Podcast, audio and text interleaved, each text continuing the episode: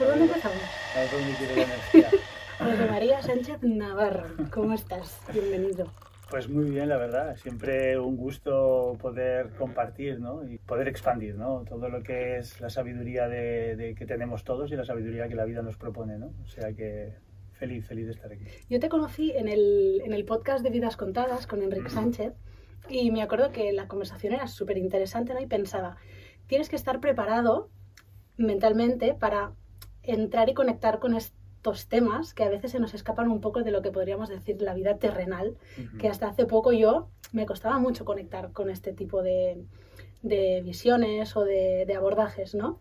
¿Qué le diríamos a una persona que hoy esté en ese punto, como el que podría tener yo hace un año, en el que diga, hostia, no sé si lo que estoy escuchando lo estoy entendiendo o, o no?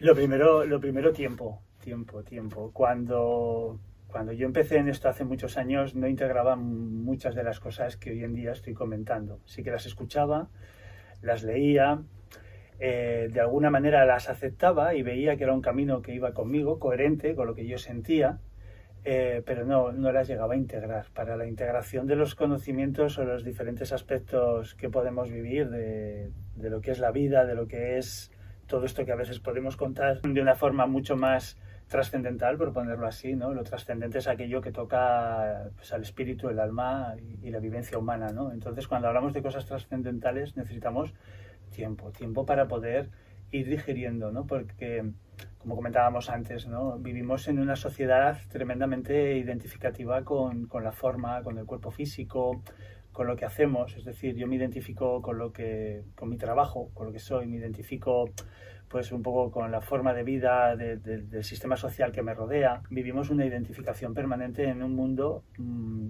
en un mundo que realmente el propósito que tiene es vivir una experiencia, pero no creyendo que eso es lo exclusivo de lo que hemos venido a hacer.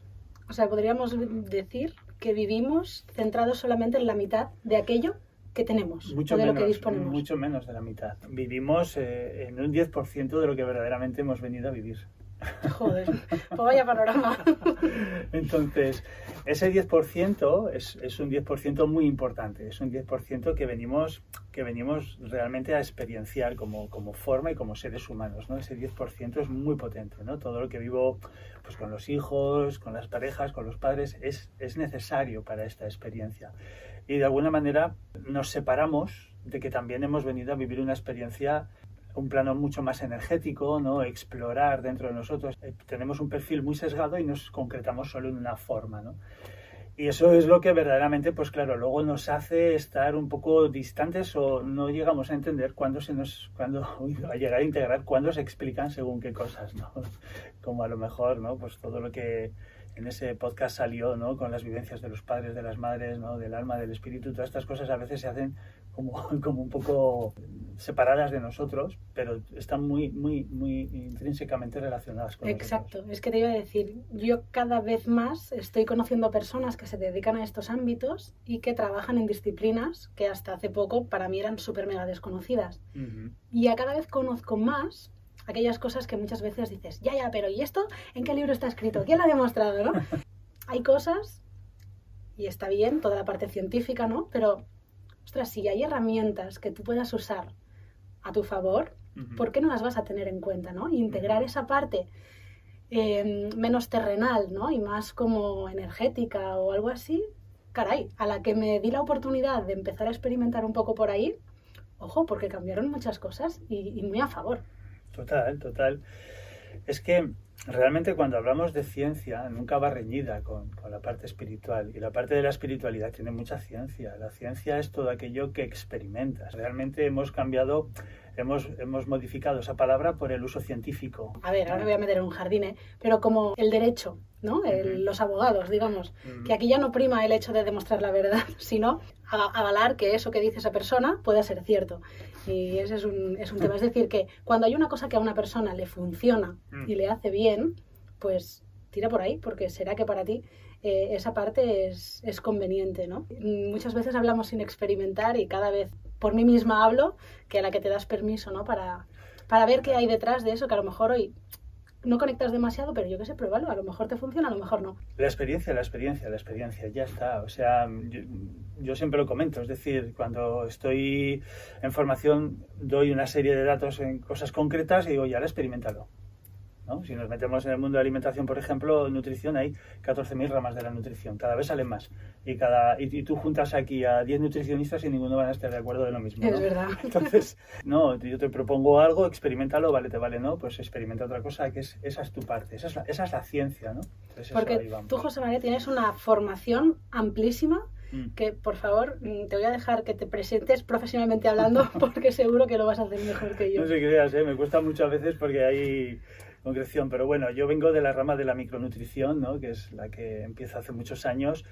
Y luego me voy, estudié mucho osteopatía, kinesiología, muchas ramas de, la medicina natural, ¿no? Pero realmente a día de hoy, después de 25 años de experiencia en consulta, que eso es lo que realmente me ha, me ha, formado, ¿no? aparte de lo que he podido estudiar, pues hay cosas concretas, es como la, la micronutrición, luego está la naturopatía holística, que es una forma ancestral de conocer la salud, es la forma en la que antiguamente se trataba con la medicina natural, ¿no? la que se trataba más ancestralmente, pero que siempre comprende que tiene que haber un equilibrio del espíritu, del alma y del cuerpo físico. No, no solo alimentarse bien o tomar infusiones para sanar el cuerpo, que está muy bien, sino que tiene que estar precisamente conectada a una parte intrínseca que de la sanación, que es el amor.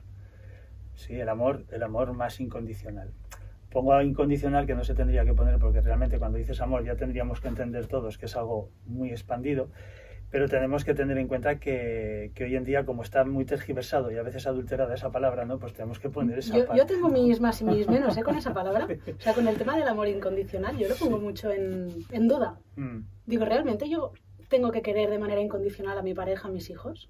Mm. En realidad creo que sí hay condiciones, las, las, mías, y son lo más amplias posibles, ¿no? Pero sí hay condiciones. Mm. Hay ciertas cosas que creo que no deberíamos eh, pasar a tolerar en una relación de amor, tanto de mí para ellos como de ellos para mí. Una de las partes que, que, termino concretando eso, después de la parte de la naturopatía me especialicé mucho en la psicoterapia transpersonal y también estudié muchos años con Lama Jinpa sobre meditación y budismo. ¿no? Y entonces cuando hablamos, cuando hablamos del amor, realmente lo que vivimos en la percepción humana es un amor siempre condicionado, es condicionado. Eh, pero no es que sea un amor negativo, primero tenemos que experimentar ese amor condicionado. El amor de un niño inicialmente es un amor condicionado, ¿no? Tú me das, yo te doy, y cuando no me das, yo te voy a reclamar, y si no me das pecho, yo te lo voy a reclamar, y si no me das de comer, yo te lo voy a reclamar. Es un amor condicionado. Y venimos de la dependencia y el amor condicionado. A, eso me refería, ¿eh? Mm. no quería que pareciera No, no, no, no, para nada. No, no, está muy bien que lo podamos experimentar y explicar. El, el, contexto del amor incondicional viene mucho con los años y la práctica. Llegar al amor incondicional es precisamente no tener, poder dar sin la necesidad de recibir. Mientras que, no mientras que no tenemos esa posibilidad, y eso nos cuesta, y nos puede costar una vida o varias vidas llegar a eso, ¿eh? si no tenemos la posibilidad de dar sin la necesidad de recibir, entonces tiene que haber un equilibrio entre el dar y el tomar. Es necesario. Entonces yo doy y recibo. Es decir, yo recibo la energía de mis padres y le doy la energía a mis hijos. Es decir, hay, hay una continuidad, ¿no? Hay una continuidad en eso y es, dijéramos, una, una forma, una forma, una, una, una forma física de ver lo que es la energía, ¿no? A través la energía se mueve, ¿no? y tú vas repartiendo por ahí. Eso, sí, tiene un sentido. Y tiene un sentido. De recibo y doy. Como sabes, he sido mamá hace muy poquito, hace ni tres meses. Y, tengo la, experiencia de la gestación y el parto muy reciente. Me resultó muy curioso, ¿no? Que me dijiste, eh, para cambiar el mundo es necesario cambiar la manera de, de nacer. Y digo, ostras, ¿y eso cómo lo hacemos? Y con mi pareja teníamos la duda, y voy a aprovechar que estás hoy aquí, porque decíamos, una vez ya está concebido esa vida, ¿no? Ahí dentro, ya está todo hecho. Es decir, ¿en qué momento tienes que estar más concentrado de tu vida para decir, pum, ya he hecho lo mejor que podía hacer, ya lo, ya lo tenía, ¿no? A veces cuando me dicen, ay, qué hijo tan bonito, digo, estaba yo inspirada ese día. Que a lo mejor, ¿no? El hecho en el que se concibe a alguien tiene un peso y marca mucho en la, en la vida de esa, de esa persona luego al futuro. Mm, es amplia, ¿eh? es amplia la, la, forma y, y, la forma de canalizar la energía en esto, ¿no? Eh, yo parto mucho de, de, la rama de la psicología sistémica y ahí comprendemos lo que se denomina el proyecto sentido. ¿vale? El proyecto sentido es que antes de que se quede embarazada mamá va a pasar un embarazo papá. Wow. a ver. Partimos, partimos de una base que aunque los hombres en un momento dado no seamos conscientes, antes de que mamá se quede embarazada, papá pasa un embarazo de nueve meses. de nueve meses igual. Sí, estamos hablando de un perfil energético, de un, perfil de, de, conciencia, un perfil de creación. ¿no? Si a nosotros nos forma el alma, que es algo femenino, también nos forma un espíritu que es masculino. Entonces tiene que haber un embarazo, tiene que haber una energía. Estamos hablando de que, por supuesto, no es nada físico que el papá sienta, ¿no? Pero ya hay una conciencia ahí. Pero vamos a poner que vamos a poner eh, lo que, en lo que podemos hacer, ¿no? En este caso es, vamos a concebir el hijo, vamos a concebir el hijo, vamos a quedarnos embarazados, ¿no? Pues en ese momento es donde hay que poner también, empieza ya a poner la conciencia. Es decir, pero antes de empezar a hacer el amor para poder concebir ese hijo, es, tiene que haber una conciencia antes, una conciencia de, de serenidad, una conciencia de pacificación, una conciencia de lo que es verdaderamente encarnar un alma aquí en la tierra, que es verdaderamente lo que voy a traer a la tierra. Es decir, quiero seguir trayendo más de lo mismo o quiero seguir o quiero hacer algo no por distinto y mejor, ¿eh? sino realmente para ver un poquito cómo estamos a nivel social, la humanidad en este instante, quiero traer un alma que siga teniendo un proceso como el mío, que tiene que pegarse un montón de años en intentando buscarse o en terapias y cosas, o quiero traer un alma que ya tenga cierto trabajo hecho y que sea un paso evolutivo para la humanidad, un paso evolutivo para todos nosotros. Y eso es a través de la impresión de conciencia, paz y amor que yo empiezo en ese momento con mi pareja. Y por supuesto hay una parte muy importante. El padre tiene un peso muy importante en todo esto. Es decir, porque muchas veces se queda la mamá embarazada y parece que papá no tiene nada que ver. ¿no? Tal y como mamá se sienta durante el embarazo, va a haber una serie de impresiones a nivel psicoemocional en el bebé. Es decir, nosotros desarrollamos la personalidad que has comentado antes a partir de los 5 años y la autoestima a partir de los 3 años. Pero eso no quiere decir que antes de toda esa edad no haya habido unas improntas emocionales en nosotros, porque desde que nosotros empezamos a ser fecundados en el útero, es decir, desde que empezamos el desarrollo embrionario, nosotros vivimos desde la emoción. Hasta los 12 años de vida no salimos de la emoción. Es decir, desde ese momento hasta los 12 años vivimos una consecución de emociones. Entonces, toda emoción de mamá va a ir directamente al bebé. Y por lo tanto, las emociones de mamá están intrínsecamente ligadas a las emociones de papá. El papá tiene que tener una, construcción emocional durante el embarazo. Porque papá va a tener que, mamá va a estar directamente unida a esa vida y no va a haber tanto tiempo a lo mejor para papá. Eso papá lo va a tener que tener construido dentro. Pues vaya temazo acabas de sacar aquí. Porque eh, una vez escuché ¿no? que la pareja se termina cuando aparece un tercer miembro, entonces ya se convierte la pareja en familia. Y eso tiene un cambio y unas connotaciones importantes en cuanto a la relación de esas dos personas que hasta ahora se tenían solamente el uno al otro. La atención se reparte, el cuerpo físico de la mujer cambia, el estado anímico baila, y es como de qué manera vamos a modelar ¿no? esa parte de, pareja a, la mejor posibilidad de familia que tengamos, porque ahí el rol de cada uno cambia y se modifica y muchas veces, bueno, yo creo que nunca vuelve al estado original. Hasta que mm. no tengamos como 40 o 50 años, y hemos tenido hijos temprano y ya los tenemos criados y fuera de casa, la pareja no recupera otra vez ese... antes de ser papá, deberíamos pasar un par de años en una formación de crecimiento interno, en, observar, en, en desarrollar la inteligencia emocional, ¿no?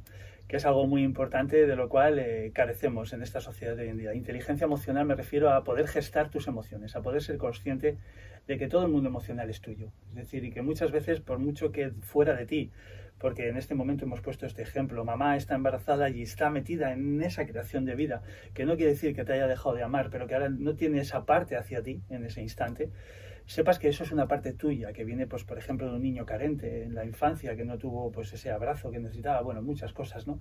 Que puede ser también en un momento dado que papá pues tenía que trabajar muchas horas y tampoco pudo estar contigo en un momento dado. Es decir, esa, esa, esa, ese proceso interno si tú no sabes gestionarlo, lo vas a empezar a proyectar fuera y vas a pensar que tu pareja te está abandonando, vas a empezar a pensar que tu pareja ya no te quiere, que ya tu pareja ya solo, eh, pues, pues típicos comentarios que se hacen en la sociedad de hoy en día muy, muy vulgares, ¿no? Pues no, es que las mujeres en cuanto tienen hijos se olvidan de los hombres, cosas de estas, ¿no? Que estamos rodeados y que crean unas improntas en el inconsciente bastante negativas. Pero vamos a ver. voy a reivindicar este momento porque lo estoy viviendo en mis propias carnes. Y, y agradezco que haya profesionales cada vez más pluridisciplinares o holísticos en ese aspecto que acompañen emocionalmente a las personas en los momentos en que se encuentran. Judith Capa, que es mi fisioterapeuta de suelo pélvico de referencia, conocida porque es la protagonista de un reel que corre por ahí con más de 8 millones de reproducciones, en el que hablábamos de los mm, anticonceptivos hormonales, ¿no? Es el episodio 30 y algo, no recuerdo ahora. Ella me hizo la visita posparto y yo salí de ahí encantada y maravillada. Fuimos los dos, ¿no? Los dos con el, con el bebé. Y en un momento de la visita, ella nos hizo como una especie de speech en cuanto a dónde queda vuestra relación de pareja en este momento de posparto que estáis viviendo todos, ¿no? Y haciendo mucho énfasis en el papel y el rol de la madre en el maternar y en el tener a un bebé pegado al pecho todo el día, cómo las hormonas de tu cuerpo se preparan para atender a eso y no a otras cosas, ¿no? Yo le dije, hostia, muchas gracias por, por hacer ese abordaje, porque muchas veces es un punto de conflicto en la pareja. ¿Dónde están las relaciones sexuales? ¿Por qué ahora ya no tienes tiempo para nada? ¿Será que no te gusto? ¿Será que ya no soy especial para ti? ¿no? Y es una de, es que mi cuerpo ahora mismo está enfocado al 100% en sacar este bebé adelante y en no volverme a quedar embarazada porque yo tengo que cuidar de este, ¿no? Y es como las hormonas no están pendientes de gustar a nadie, ni necesitan hacer nada ahora mismo. Entonces es súper importante que recordemos este tipo de, fases de la vida, porque muchas parejas se van al carajo por esto, por no entender que este momento, la fase y lo que vamos a experimentar como familia es esto. Por eso, por eso eh, me estoy marcando lo que es el peso del padre. Exacto, qué bueno, me encanta. Estoy marcando lo que es el peso del padre porque el padre es la dirección y es el sostén. Y cuando hablamos de dirección y sostén, no, sé, no quiere decir que sea la imposición y que sea eh, un espacio de inmadurez, todo lo contrario. El sostén es que tú tengas esa fuerza interna de saber que en este momento está ocurriendo esto como tú estás comentando en este instante. ¿no? El padre tiene que tener esa construcción. Si no estamos con esa construcción, estamos proyectando fuera. Y va a haber una desestabilización en la pareja. La mujer va a dudar del, del hombre que tiene al lado, de la mujer va a dudar de, esa dirección y, y, va a dudar que en este momento que ella no puede dedicarse a otras cosas y es el que de alguna manera, como los lobos hacen cuando paren las lobas, ¿no? estar dando vueltas alrededor del perímetro para estar protegidos, pues no hay protección. Entonces, si la energía masculina desaparece, la energía, lo que es la pareja se tambalea, ¿no? Entonces, esa es, es, una gran importancia del padre, ¿no? En el caso de parejas que sean homosexuales, entiendo que las, los roles o las energías funcionan de la misma manera. Habrá una energía más yin y una energía más yang. Habrá una energía más femenina yin y habrá una energía más masculina yang. Es decir, el arquetipo se vive, aunque sean hombre, hombre, mujer, mujer, habrá quien tenga más perfil masculino y más perfil femenino pues el perfil masculino es la que va a tener que dirigir ese, ese sostén. Incluso en parejas hombre-mujer puede ser que los roles estén cambiados. hoy en día siempre. es que pueda. Desde que la mujer fue a trabajar, ¿no? Sí. Es que hoy en día precisamente hay una, hay una parte en, en, en las, en las parejas heterosexuales ¿no? que, que, que se ven o, en la energía masculina y femenina, ¿no? Es decir, los hombres hemos ido, estamos exponiendo una feminidad que no está mal, que está muy bien y que está genial porque antes no había nada, pero ahora estamos yendo hacia una parte muy, muy, muy femenina, es decir, falta esa dirección y ese sostén del hombre, se echa de menos, se echa de menos en la sociedad, es decir, dejar de, de, de, un poquito esa parte de estoy aquí, ¿no? Estoy aquí, soy un hombre y puedo, y puedo dirigir esto. Y por otro lado, pues la mujer... Tengo, tengo amigas que le llaman el empotrador, en el buen sentido de la palabra, ¿eh? Sí, sí. Pero a veces es como, ay, estoy conociendo a este chico, me gusta mucho, ¿eh? pero le falta esa ya. parte de, de, de rol de empotrador, vamos, sí, de energía yang, ¿es, no? Energía yang, pues energía pues, yang. Así, en el rol de mis... De el, mi, el mi hombre, claro, por eso, el hombre tiene que tener feminidad porque tiene comprensión y sensibilidad igual que la mujer, pero no es todo comprensión y sensibilidad. El hombre también es firmeza, es dirección, es asentamiento, aunque pase algo que se esté derrumbando todo, hay que sostener ¿no? en esa parte y esa energía masculina falta hoy en día. Y la mujer pues tiene energía masculina también, pero ha nacido mujer y hay una energía femenina. La, la, la energía femenina es amor, comprensión y sensibilidad. Y eso no puede faltar. ¿no? Entonces está muy bien que la mujer haya abierto todo su mundo perfectamente como tiene que ser, ¿no? Pero, no, pero sin perder la feminidad, sin perderla, porque la mujer hoy en día o la energía femenina hoy en día todo se equilibrará, ¿eh? pero se ha ido masculinizando. Entonces ahora una mujer lleva toda la casa. Lleva el trabajo, lleva los hijos, lleva la casa, ¿sabes? Lleva todo. Pero nos encontramos con una mujer que luego sufre muchas patologías, tanto físicas como emocionales porque no se puede llevar todo. Y luego una mujer también cuando hace demasiado de papá, hace demasiada energía masculina, cuando los niños tienen 14 años, una energía que tiene que ser amorosa, comprensiva y sensible para dirigir a un adolescente de 14 años que se necesita al padre, eh, si lo hace la madre se va a convertir en Teniente O'Neill. Una madre muy agresiva, una madre incluso muy impositora, ¿no? Y eso va a hacer que la madre empiece a entrar en un conflicto incoherente porque no es, no es su forma, no es, no es la originalidad de la energía femenina. Temazo. Entonces, ¿qué hacemos con lo de, con lo de los partos? mira dónde hemos acabado, ¿eh? Sí, sí, sí, sí, es que llevan las conversaciones. Estábamos en el momento de la, de la gestación, ¿no? Y la importancia... La importancia de la gestación y el mundo emocional en la gestación. Y ahí me surge una duda, porque está muy bien cuando hablamos de vamos a concebir de manera consciente, digamos. Yo y mi pareja decidimos tener, tener un hijo y nos ponemos en el modo vamos a reproducirnos. Pero ¿qué pasa cuando aparece un embarazo que no se esperaba? O surge un embarazo de relaciones que puedan ser, pues, menos amorosas, por decirlo de alguna manera. Exacto. ¿Qué, ¿Qué, resultado tiene eso en una situación que entiendo que ya no podemos cambiar? Porque ese hecho en concreto mm, surgió de esa manera. A lo mejor no estaban muy predispuestos a, a concebir en ese momento. Siempre que podamos poner conciencia en algo que, vas a, que vamos a hacer, genial, pero sabemos que la vida luego pues, nos va a sorprender, porque la vida es una sorpresa continua y nosotros nos tenemos que adaptar a la vida. Y si en un momento dado te viene un hijo, pues por una relación más inesperada, una de sábado noche o cosas así en un momento dado, o cualquier otro tipo de relaciones, pues va a depender mucho de lo que hagas luego tú con eso. Es decir, yo puedo llevar esa vida, es decir, tener ¿Tú hablamos de la madre que va a gestar o del hijo nacido de, de esa relación?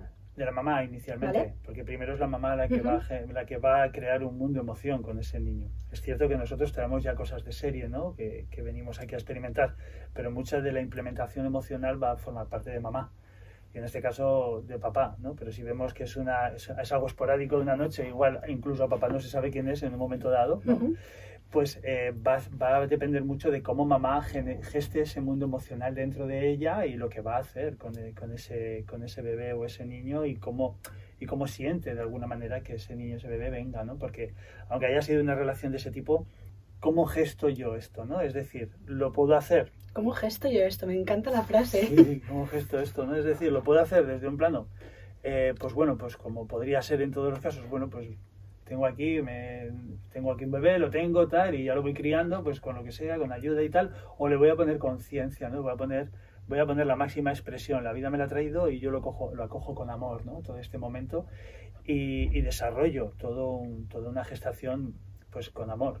Muchas veces nos vamos a ver incluso en gestaciones que, que la mamá va a tener que trabajar mucho, que hay un tipo de estrés, pero no es lo mismo trabajar mucho y tener estrés y vivir un embarazo muy inconsciente a trabajar mucho, tener un estrés, pero tener mucho amor durante el embarazo.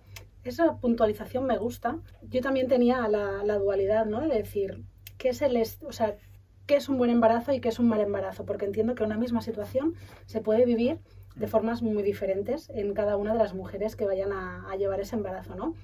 El hecho de tener una carga familiar o un trabajo X o con una demanda alta, si es una mujer que es feliz haciendo eso y se sabe controlar y dosificar, quizá la misma situación no es igual para cada persona. No, no es igual, no es igual. Eh, dependerá siempre, dependerá siempre. Hemos empezado hablando de amor aquí hace un rato y, y va la energía por ahí. No es lo mismo eh, insisto, el tener un embarazo como, como, muy aleatorio en tu vida, que es algo que tienes que tener y que, bueno, mi relación o tal, o no hay relación, pero esto toca y lo tengo, a imprimir un, un, mundo, una emoción de amor, que es una vida que llega, algo que se va a encarnar, una experiencia que va a ser para no solo a nivel individual, sino a nivel colectivo, porque aunque nos aunque hoy en día vivamos de una parte muy individualista, ¿no? realmente la vida nos va a exponer a algo muy cooperativista. Es decir, somos, somos seres que vivimos en manada. No podemos olvidar que somos mamíferos y vivimos como tal y tenemos esa tendencia, ¿no? Y, y, el clan y la manada es importante para nosotros. Entonces, no es lo mismo hacer eso de forma individualista que eh, hacer de, hacer de esa vida todo, todo un beneficio para todos los seres, ¿no? Y con esa conciencia y con ese amor. O sea, es que podemos hacerlo todo en función a la conciencia que pongamos en lo que estamos haciendo. Que podemos elegir en un momento dado gestar con conciencia, hacer el amor con conciencia, saber la energía que tenemos. Va a ser, va a ser genial que podamos hacer eso. Que no podemos hacerlo, siempre dependerá qué dirección le pongo a lo que estoy haciendo. Siempre, siempre depende de nuestro corazón, siempre depende de la parte del amor. Yo hay una cosa que aprendí con mi primer hijo, que ahora ya tiene seis años, ¿no? cuando era muy, muy bebé, mm. y era la importancia de eso que dicen en los aviones, ¿no? Ponte primero tú la mascarilla para poder atender a los demás. Eh, sobre todo en planos emocionales de, de, mucho desequilibrio, de, de, mucha carga emocional, ¿no? El hecho de mirarte primero tú y decir, ok, ¿qué me está pasando? ¿Qué necesito? ¿Cómo me calmo? Mi primera, ¿no? Me imagino esas noches el niño llora y no tiene manera de calmarlo. como y muchas veces es por mucho que acciones no vas a conseguir que esa energía canalice y se tranquilice, ¿no? De alguna manera. Entonces, aprendí allí que lo más importante era primero mirarme a mí, ver cómo estaba yo en ese momento y desde ahí rebotar hacia la otra persona que en ese momento el pobrecito hace lo que, lo que mandas tú, ¿no? Y aparte que el bebé es un reflejo de cómo estás tú. O sea, esto es el llanto de un bebé nos mueve tanto a los adultos porque es nuestro llanto interno que no escuchamos, o sea, porque es la expresión que no decimos. El bebé está expresando lo que tu parte, el bebé no está expresando ante tu vida, ante tu comunicación con los demás y por lo tanto cuando un bebé llora nos mueve todos los cimientos internos. Entonces empezamos, pues, le falta, tiene hambre, le pasa esto, no sé qué, tiene miedo, tiene frío. No, no, son preguntas que te haces tú cuando tienes un proceso de ansiedad y no te comunicas, cuando tienes un proceso de angustia y no sabes lo que es. Entonces empiezas a decir, esto es por esto, esto es por lo otro, esto, No, es una parte interna lo que te está pasando, por supuesto. Totalmente de acuerdo en que, en que no podemos en que no podemos ponerle la mascarilla a nadie antes si no te la pones tú, ¿no? En un peligro de estrellarte en un avión. No puedes, no puedes.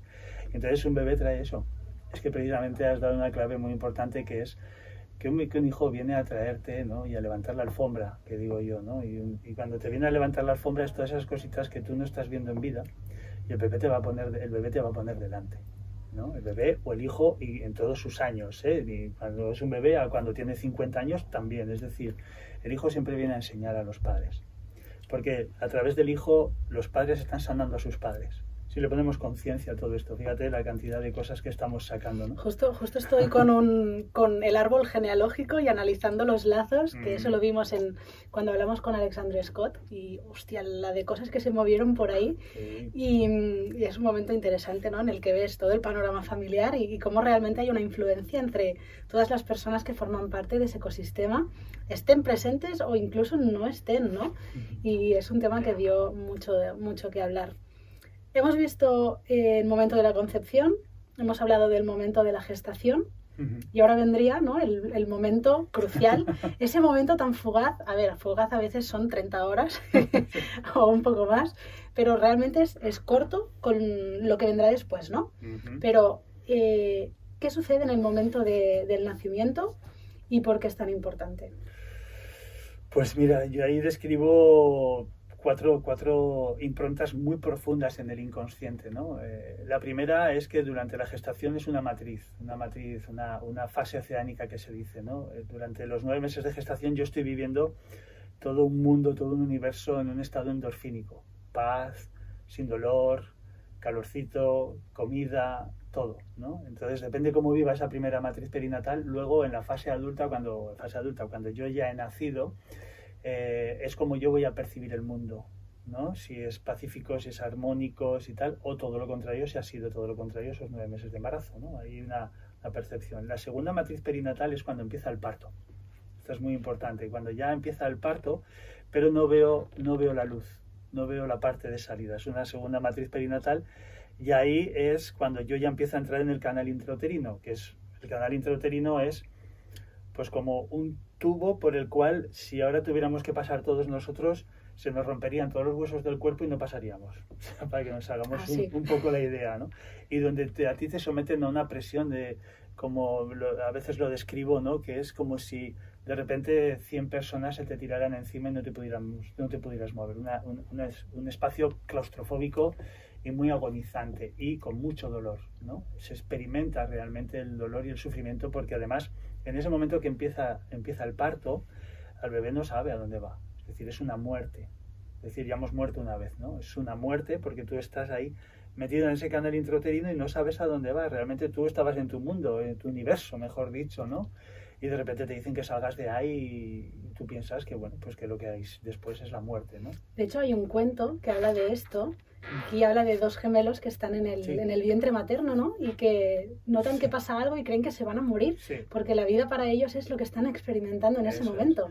y creen que nacer es morir, porque ¿no? es lo que nos planteamos nosotros ahora cuando eh, la gente desaparece de este plano terrenal, ¿no? Y es, mm. que hay después? Pues la muerte, ¿no? Pues eso lo mismo, pero dentro del, del, útero. Sí, sí, lo he leído, lo he leído además varias veces porque me gusta mucho esa... Sí, es muy bueno. Sí, sí, porque está, expresa muy bien, ¿no? Todas nuestras eh, incógnitas, ¿no? Y interrogaciones.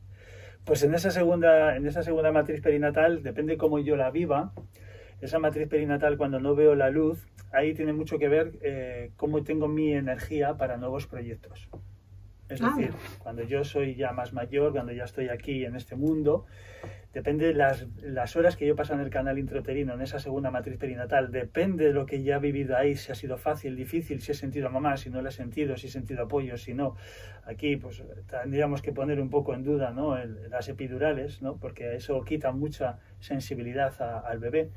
Y por lo tanto, luego cuando yo vengo al mundo sí tengo mucho esfuerzo para nacer, luego me va a costar mucho esfuerzo crear proyectos nuevos, se me va a acabar la energía, voy a tener que morir casi para poder sacar algo adelante. ¿no?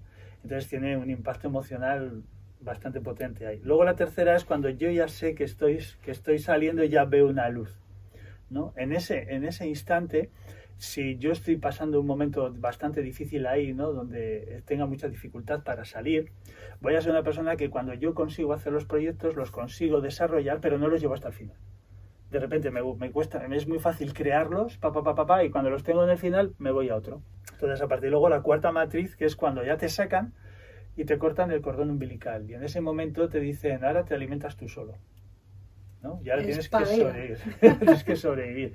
Depende cómo haya sido ese corte del cordón, del cordón umbilical, tendrás más facilidad o menos facilidad para sentir que puedes sobrevivir en este espacio, en esta dimensión, en esta raza humana ¿no? que estamos ahora. Y por lo tanto puede haber muchos conflictos. Si ha habido ahí para poder sobrevivir o tener mucho miedo a la supervivencia o ser una persona que requiere tener almacenada comida, almacenado dinero para poder estar tranquilo. Es decir, de eso nos toca mucho a todos, ¿no? Porque la forma de los partos la forma de los partos hoy en día está muy desvirtuada, está muy adulterada y dista mucho de la realidad de lo que son los partos, ¿no? en general y, en, y, de forma ancestral. ¿no? Y por lo tanto los cortes de cordón umbilical se han hecho como han querido. Hay que esperar a que el cordón umbilical termine de latir, a que mamá esté en disposición un poquito de recibir al bebé. Es decir, hay que hacer una serie de cosas antes de cortar eso. No por el artículo 33 te corto aquí y todos ahora en estamos en una sociedad donde vivimos un espacio muy, muy de alguna manera muy miedoso con el tema de la supervivencia. Yo antes de venir aquí eh, estaba con mi madre y le he preguntado, ¿no? ¿Cómo fue? Porque sabía cuatro cosas, pero los detalles exactos de cada momento de, de mi parto, digamos, no los sabía o no los recordaba, ¿no? Y cómo me alegro de que poco a poco las cosas vayan cambiando, porque aunque ahora nacer en un hospital no sea lo mismo que experimentar un, un nacimiento en casa, ¿no? Quizá, hay sitios o profesionales que hacen que eso pues sea lo más mm, familiar posible. Entonces, ¿no? Ya me decía, no, no, eh, fue necesaria porque llevaba muchas horas de, de, trabajo de parto que no desencadenaba en una dilatación, con lo cual yo no podía salir de ahí. No, no había luz, ni había túnel, ni había nada, ¿no? Y, entonces al final ya fue cesárea porque el corazón, había una rotura de bolsa, el corazón empezaba a flaquear un poquito, entonces cesárea. Me sacaron, dijeron, hola, ¿qué tal? ¿Esta es tu hija? Y se me llevaron. Y cuando me devolvieron a mi madre, yo ya iba limpia, eh, con ropa, sin cordón y casi casi preparada para ir a la universidad, ¿no? Y fue como, joder, ¿y cómo viviste tú eso, no? Porque yo creo que la sensación, que creo que te lo he escuchado decir alguna vez, ¿no? De los bebés tienen que estar encima de la mamá sucios, eh, con sangre, con el vernix ese blanco, que, porque es el... Exacto, y a mí hace poco me, sucedió algo pues muy distinto a eso, ¿no? Mm. Yo mi primer eh, embarazo y mi primer parto me faltaba información y formación. Mm. Entonces lo que tú puedes experimentar como un proceso natural, que entiendes qué fases tiene y lo puedes modular como mujer y animal que eres, en ese momento el dolor es miedo. El dolor es que pase rápido. Por eso enseguida entras al hospital casi casi pidiendo la epidural, ¿no? Yo mi idea era no, no usarla, pero llegó un momento de 30 horas de no dilatar que dije, mire señor, me voy a... Mm, píncheme, que así voy a coger fuerzas porque yo quiero estar preparada para tener conciencia en ese momento, no quiero estar arrastrándome por el suelo.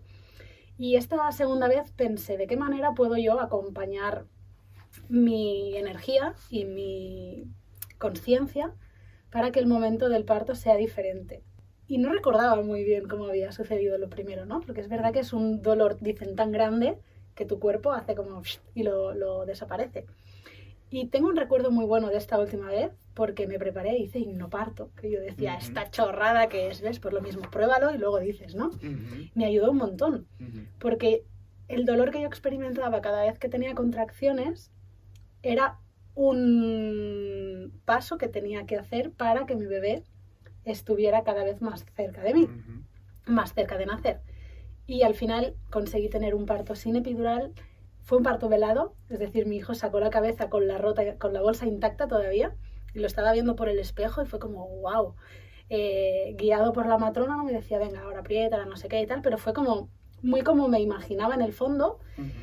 Y pienso, qué importante es formarnos y tener información sobre aquello que queremos experimentar, porque muchas veces no sabemos qué nos vamos a encontrar, no nos rodeamos de personas que nos puedan acompañar en ese aspecto y vivimos ese momento como algo muy traumático, ¿no? Entonces es, joder, si toda la vida se ha parido así y hay mujeres que lo hacen, ¿por qué yo no lo puedo experimentar así? ¿Qué tengo que hacer conmigo misma para que eso no sea un momento traumático, sino...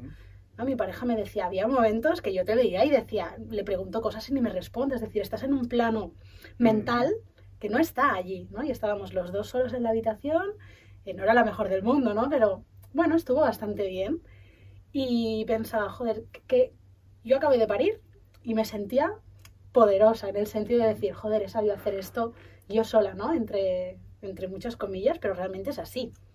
Qué importante es la información en momentos así para saber, uno, tomar tus propias decisiones, dos, tener como varios escenarios donde tú puedas ir eligiendo en función de cómo se dé la situación también.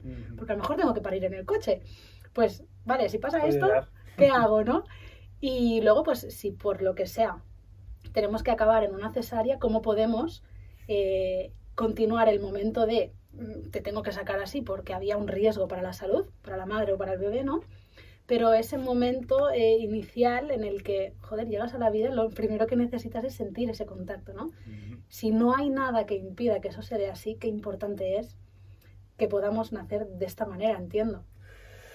Pues, pues muy importante, porque de no poder nacer así, a nacer como tú estás comentando, hay un gran mundo. Es decir, nacer de una forma natural, consciente, con esa parte salvaje, con esa parte ancestral, con esa parte salvaje y humana, ¿no?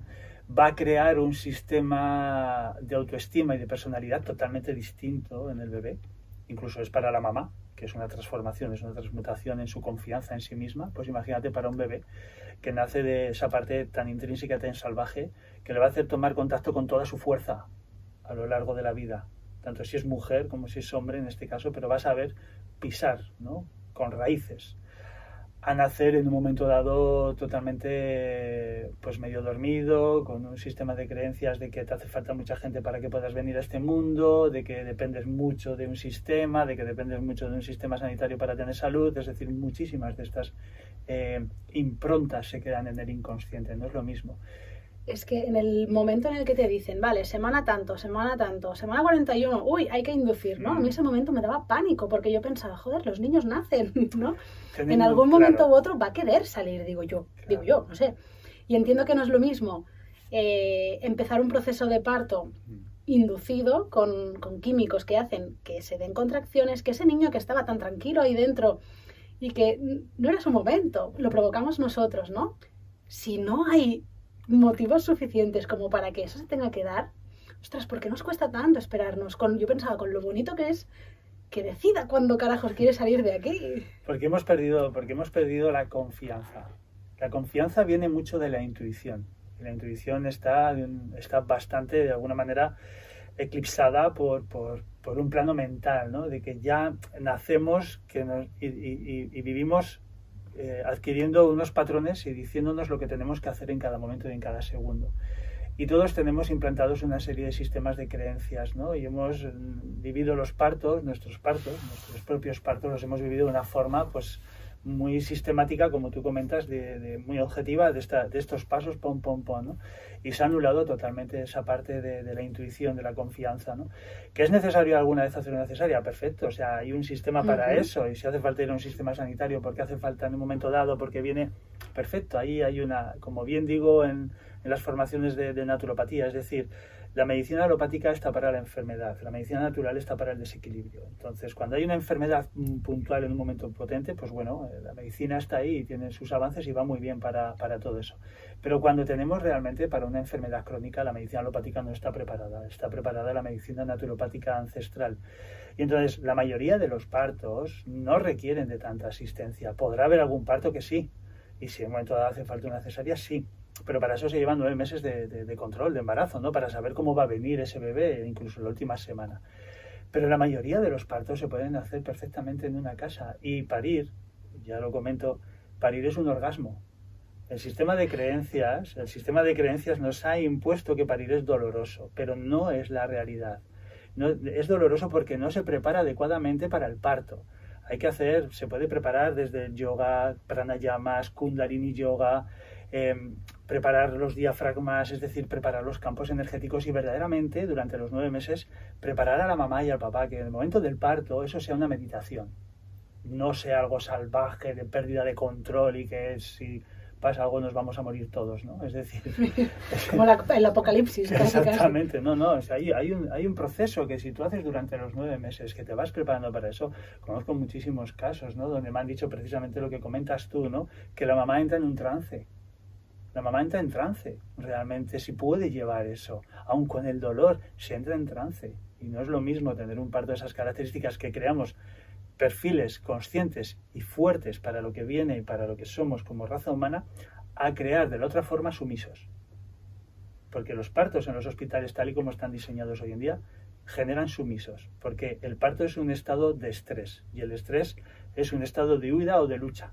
Y si no puedes huir o luchar frente a una situación de estrés, lo que haces es someterte. Por lo tanto, están muy diseñados para eso. Entonces, tiene, tiene, tiene una lógica muy importante como nacemos para nuestra vida. Yo lo que veo no es como que el protagonista ha cambiado. Eh, la posición en la que suele parir eh, muchas mujeres ahora es la más cómoda para el médico que haya atendiendo el parto, pero no es la más lógica para nacer, ¿no? Exacto en la posición, un día me explicaron, esto, las fisios que se dedican a esto, saber muchas cosas. me, me, explicaban que había diferentes tipos de cadera, la mujer asiática pare de una manera, la africana pare de otra, la mediterránea como más de nuestra zona de otra, ¿no? Entonces, la posición natural para nacer tiene que ser un conducto descendiente, no uno plano. Por eso es mucho más complicado así, ¿no? Entonces, el, ya empezando por la postura, por cómo te colocan, el hecho de que tú estés ahí con las piernas abiertas es fantástico para que una persona se ponga delante y esté controlando todo, que esté todo bien. Claro, no es lo mismo que se tenga que poner un poco así como de mm. lado, agachadito, ¿no? Pero es lo más, lo que favorece más el proceso natural de todo mm. eso. Entonces, qué importante es lo que estás explicando, porque si algo está en nuestra mano para poder eh, llegar a este momento ¿no? y vivirlo desde otra perspectiva, pues ya no solo para nosotras como mujeres o como familia, ¿no? porque aquí el rol de la pareja que está en ese, en ese momento también es importante mm. a destacar, ¿no? Cómo hablarlo para poder decir si en algún momento yo no estoy muy para allá, que sepas qué es lo que yo quiero en un, en un inicio, ¿no? que me sepas acompañar. Claro. Eh, que tú tengas un rol importante también en este momento, porque formas parte que preparar mucho para ese momento, ¿eh? Exacto. porque es un momento muy potente, impactante, que la mayoría de los hombres no esperan ¿eh? en un momento dado y se tiene que preparar para saber qué es lo que se va a encontrar ahí. Porque aparte de ser muy bonito que viene tu hijo, pero te vas a encontrar con un panorama de dolor, de sufrimiento que tienes que sostener, porque si no puedes sostener ese dolor, ese sufrimiento, se lo vas a contagiar a mamá y le vas a contagiar de inseguridad, con lo cual mamá va a decir, oye, pírate de aquí. Claro, eso le pasa a mucha gente, que es en plan, no me estás ayudando, pírate. Exactamente, entonces hay que, hay, que, hay que sostener ese momento porque es un potente, mucha sangre, vas a ver, vas a ver un, un, espectáculo que habitualmente es muy escatológico también, o sea que tienes que, tienes que estar preparado que el parto es, es algo muy bonito a nivel energético, pero a nivel físico es algo muy, muy potente. A mi pareja le hacía mucha ilusión cogerlo él mm. y traérmelo él. Entonces, por ejemplo, era una de las cosas de si las circunstancias se dan así, nos gustaría ¿no? hacerlo de esta manera y, es, y es brutal, porque él tiene el recuerdo ¿no? de, de, tener ahí la cabeza y decir, bueno, ¿y ahora cómo lo cojo? Y luego viene ese momento en el que tiene que salir los hombros, ¿no? que es como, a veces nos focalizamos en que la cabeza es eh, la cosa más grande que va a salir por ahí realmente, ¿no? Luego vienen los hombros. Luego vienen los hombros, vienen los hombros. Pero tengo una amiga que siempre me dice, yo quiero parir con un orgasmo y me voy a preparar. Y, y yo no lo experimenté así, pero sí te puedo decir que el recuerdo que tengo de este último parto fue brutal en cuanto a que era un dolor que a veces parecía no ser dolor. Cuando estás conectado ¿no? con esa parte más mental, lo que sucede en tu cuerpo lo puedes experimentar de formas, de formas muy diferentes. Y es como, joder, qué fuerte y me alegro un montón de haber hecho ese trabajo previo, ¿no? Para ponerle conciencia al, al, momento y realmente disfrutarlo, aunque sea un poco contradictorio, sentir que, que, los animales lo hacen así, ¿no? Cuando un gato va a parir, se prepara y se esconde en un sitio, se pone en un sitio, ¿no? Me decía la, la fisio otra vez. Se van a un sitio donde tengan una pared detrás, donde mm. sientan que no les van a poder atacar por allí. Mm. Y se recogen y es un momento como de, de no distracción, de, de oscuridad, de mm, reclusión, de casa.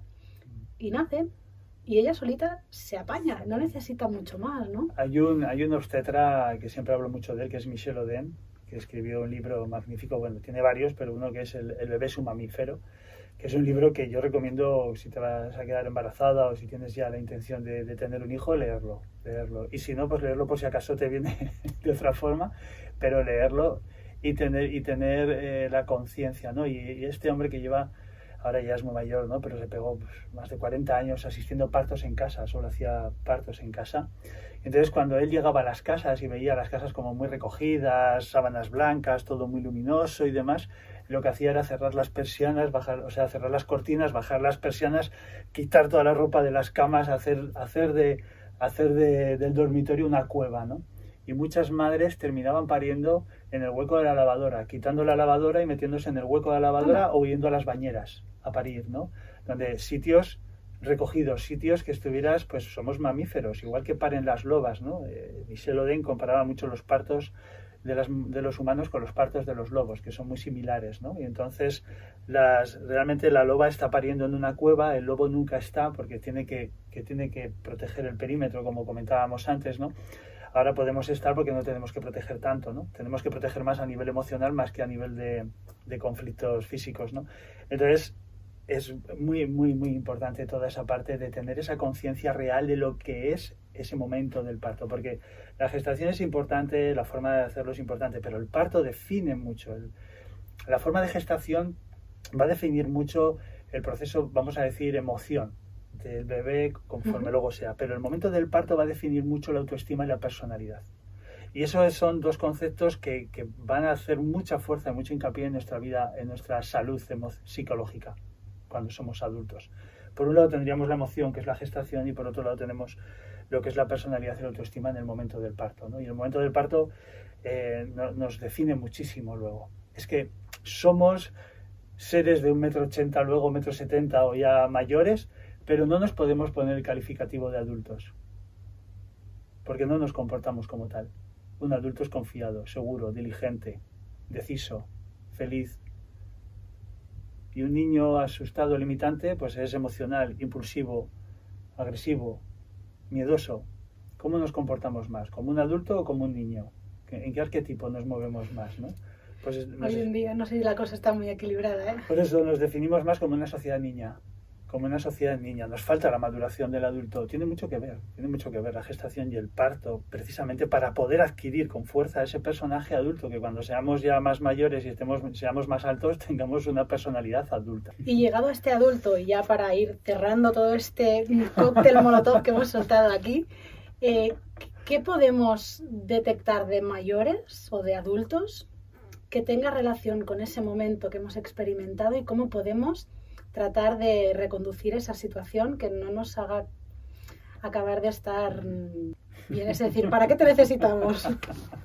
Eh, yo fíjate que me dedico hasta hace muchos años y casi busco más que las personas sean su propio terapeuta que otra cosa. ¿eh? Enfoco mucho a que, que, cada persona tenga la responsabilidad de su vida y que, y que igual que enferma puede sanar ¿no? en un momento dado, igual que se desequilibra se puede equilibrar. Pero bueno, realmente acabo haciendo una breve exposición de lo que he hecho antes. ¿no? Es decir, todo lo que sea un condicionamiento en mi vida que viva desde una inseguridad, desde un miedo, una indecisión, sobre todo el miedo y la indecisión, la desconfianza, la impulsividad, son estados emocionales que me llevan más a una inmadurez en nuestra etapa de gestación y en nuestro nacimiento, porque nos comportamos, siendo mayores, nos comportamos desde esa parte eh, más niña, ¿no? Es decir, de repente estoy en una parte laboral que me gusta mucho y me, y me dicen que me van a ascender de puesto, ¿no? En ese momento va a entrar en conflicto mi autoestima, que es el merecimiento y, si estoy preparado para ese puesto, ¿no? Y entonces si yo en ese momento que me ofrecen un aumento de, sueldo y que, me, y que me ascienden, entro en un conflicto de miedo, de inseguridad, indecisión, estoy contactando con ese perfil niño que me está llevando a ese momento del nacimiento. ¿no?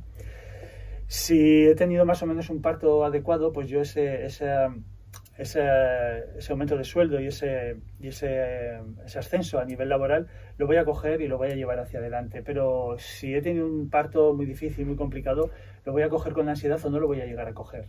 ¿no? Es decir, cuando la vida me propone una zona, una salida de lo que llamamos o denominamos la zona de confort, ¿no? Es decir, cuando la vida me propone, mira, te vas a salir de los, de los cánones que sigues y te vamos a poner otros distintos, si yo tengo la capacidad de, de saltarlos, de llevarlos y sacarlos adelante, aunque tenga un conflicto interno, pero más o menos lo saco, es, un, una forma de, identificar que he tenido un parto más o menos equilibrado. Pero si me cuesta mucho con ansiedad o no lo hago o me quedo donde estoy porque más vale conocido, más vale malo conocido que bueno por conocer, pues es indicativo de que mis partos han podido ser más desequilibrados. Y hay muchas gentes que a lo mejor me, nos escuchan y nos dicen, no, pero es que yo mi parto, mi madre me dijo que fue bien, ¿no? Mi padre que fue un parto muy bueno, sí, pero no tiene nada que ver la experiencia de la madre para verdaderamente lo que has experimentado tú. Como tú has comentado antes, un parto eh, puede un poco 24 o 30 horas, te puedes perfectamente estar ahí, ¿no?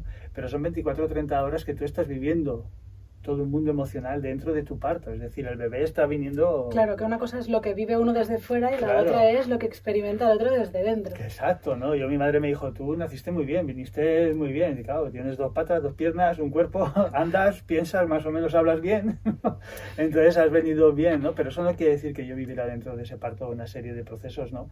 Que luego están muy vinculados, ¿no? Por ejemplo, las claustrofobias, ¿no? Las ansiedades, muy vinculadas al canal intrauterino, ¿no? Personas que nunca tienen nunca han tenido un, accidente de avión y sin embargo se montan en un avión y, se tienen que tomar un tranquimacín, ¿no? Porque el avión es un, canal intrauterino, es un tubo que te conecta directamente con, con tu nacimiento y muchas veces hay claustrofobias, hay miedo a no tener el control, todo eso viene de los momentos de parto, las ansiedades vienen mucho también de esos momentos, ¿no? Entonces, bueno, si, si yo tengo esos indicativos en mi vida de que me cuesta mucho todo esto, como hemos comentado anteriormente, pues es un, proceso que te viene de, de esa parte. ¿no? Sobre todo tu personalidad y tu autoestima, cómo gestas tu camino a lo largo de tu vida, te va a determinar mucho el momento del parto. ¿no? Entonces, bueno, pues luego, ¿qué podemos hacer con eso? Hay muchas herramientas, ¿eh? porque hay tantas herramientas que la psicología transpersonal ha ido sacando a lo largo de los años que podríamos hablar de muchas. ¿no? Yo trabajo muchas veces eh, todo esto con, con, inducciones regresivas conscientes, ¿no? una técnica que se llama anateóresis, ¿no? que fue desarrollada por mi profesor Joaquín Grau, con más de 40 años de, de experiencia clínica en esto. ¿no? Y que lo que hacemos es inducciones regresivas a ir a vivir el claustro materno en el nacimiento principalmente, claustro materno en nacimiento, claustro materno en nacimiento, ¿no? hasta que conseguimos poco a poco lo que se denomina una conversión de vectores patológicos, que es mm, de alguna manera desprogramar y volver a programar todo tu inconsciente en relación a eso, ¿no? y, hay cambios muy significativos en la vida de las personas.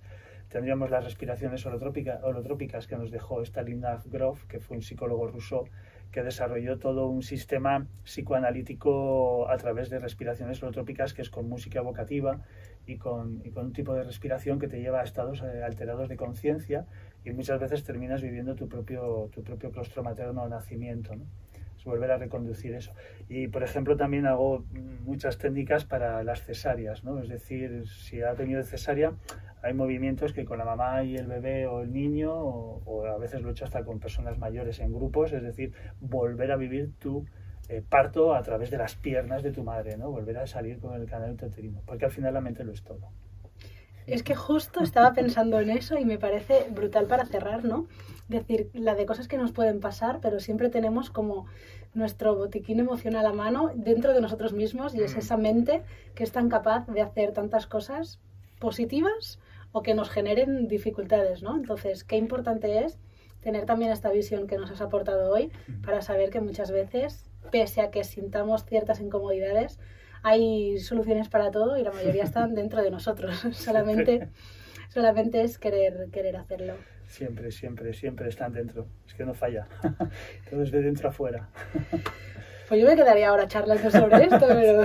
da para mucho, da para mucho. Da para muchísimo. Oye, mil gracias por, por haber venido hasta aquí y haber compartido todo esto. Creo que ha sido súper interesante. Animar a todo el mundo a que ponga conciencia en los momentos importantes, ya no solo para ellos, mm. sino para los que van a, a venir después. Sí.